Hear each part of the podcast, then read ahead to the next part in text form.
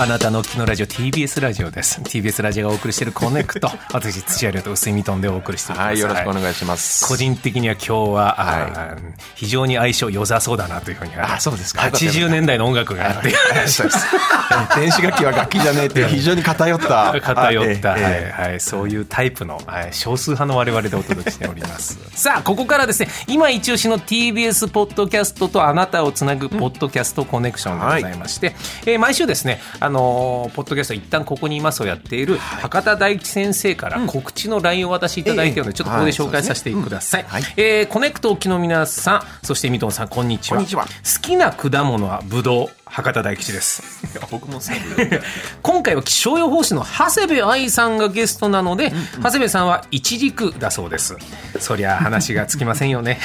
長谷部さんの回エピソードはコネクト終わりお時間あればどうぞ今回もタイミング合えばよろしく、うことでございます。先ほどちょっとね、ご挨拶僕もしましたけど。あ、長谷部さん局内で。ははいはいはい、うん、素敵な方ですよね。はい。えー私、えー来週木曜日朝一に出てからコネクトできますので、そんな LINE もしたらですね、こちらこそよろしくと、なんてジェントルマン滝先生。ありがとうございます。はい、さあそういうわけでございますが、えー今週ももう一個です特別にお届けしております。パーソナリティ石山レンゲも聞き直したいコネクトのポッドキャストをお届けします。で、今日もお休み中のレンゲさんからメッセージ届いてるんで紹介します。はいコネクトをお聞きの皆さんこんにちはこの1週間コネクトを聞きながら家の片付けをしている石山蓮華です。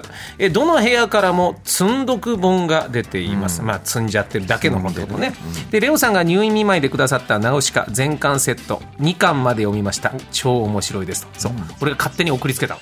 何巻まであるんですか、全巻。えっと7巻ですね、はい。えー無理やり送りつけて、えーずっと不在でなかなか取ってくれなくて 不在のため持ち戻りみたいな。ね俺に連絡が来るんで超不安だったんですけど、よく届いてよかったです、はい。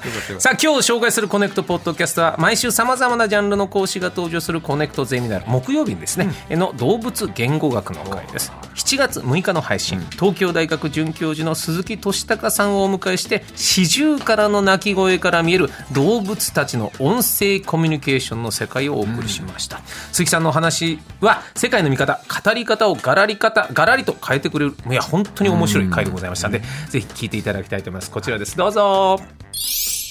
続いてのトピックは鈴木さん何でしょうか？四十から五には文法がある。いやこれよさっき聞いた驚いたの文法？単語だけで話してるわけじゃないってことですか？そうなんですよ。あの、これが本当にびっくりする発見だったんですけれども、まあ、四十からの声っていうのは、えっと、感情だけじゃなくて、蛇とか鷹っていう言葉を持ってる。しかもその言葉を組み合わせて文章を作ることができるってことも分かってきたんです。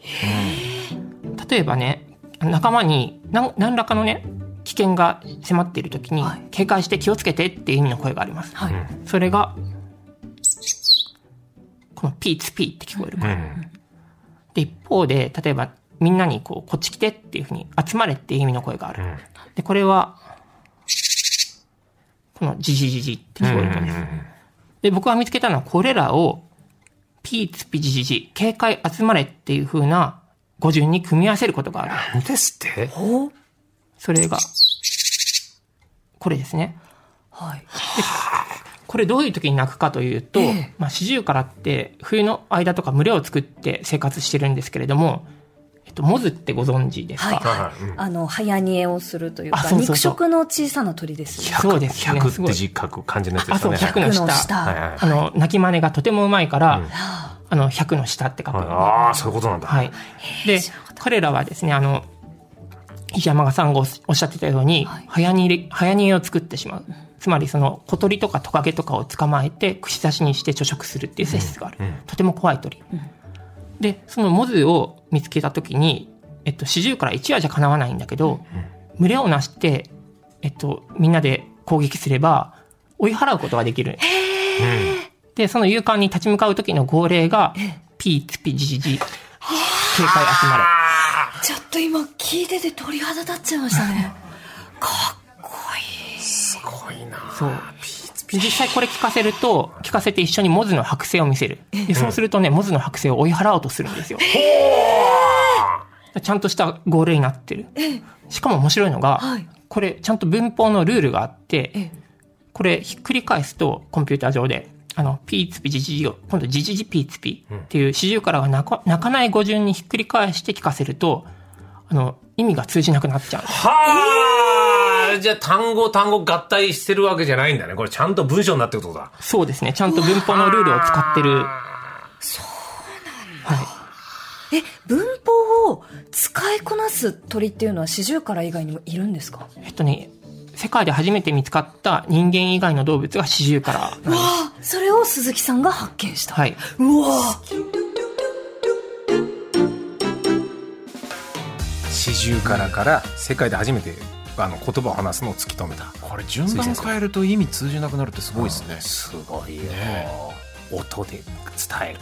ちょっとだから四十からにヒットする曲は我々も作ることが可能だと。可能かもしれないですけど、あの高さの音を出せるのホイッスルボイスが使えないとやっぱり。確かにそうだそうだ。ピーツピーがなかなか出ないですよあの音域は。あの周波数じゃなきゃダメなんだもんね。なかなかちょっと難しいと思いますね。いや毎週こういう面白い方が来て、うん。今日も先生来てくださいますから、はい楽しみにしております。はい今後は水戸さんもそこに講師として来ることは全然可能ですから、何学についてやりますかね。シンセサイザーあシンセサイザー苦手学。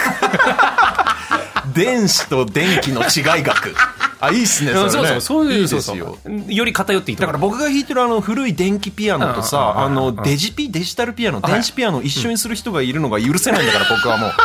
エレクトね。そう、ああですごいやっぱいいキーボードでしたねって。あれは電気ですからねって、えデジデジタルじゃないんですか、違いますっていう。あ面倒くさいですか僕そうですね。そうですね。あんまりオファーしないかもしれない。ですここもどうぞよろしくお願いします。さあこんな感じでコネクトゼミナール各種ポッドキャストサービスで配信中ですから、ぜひチェックしてみてください、はい。以上ポッドキャストコネクションでコネクションでした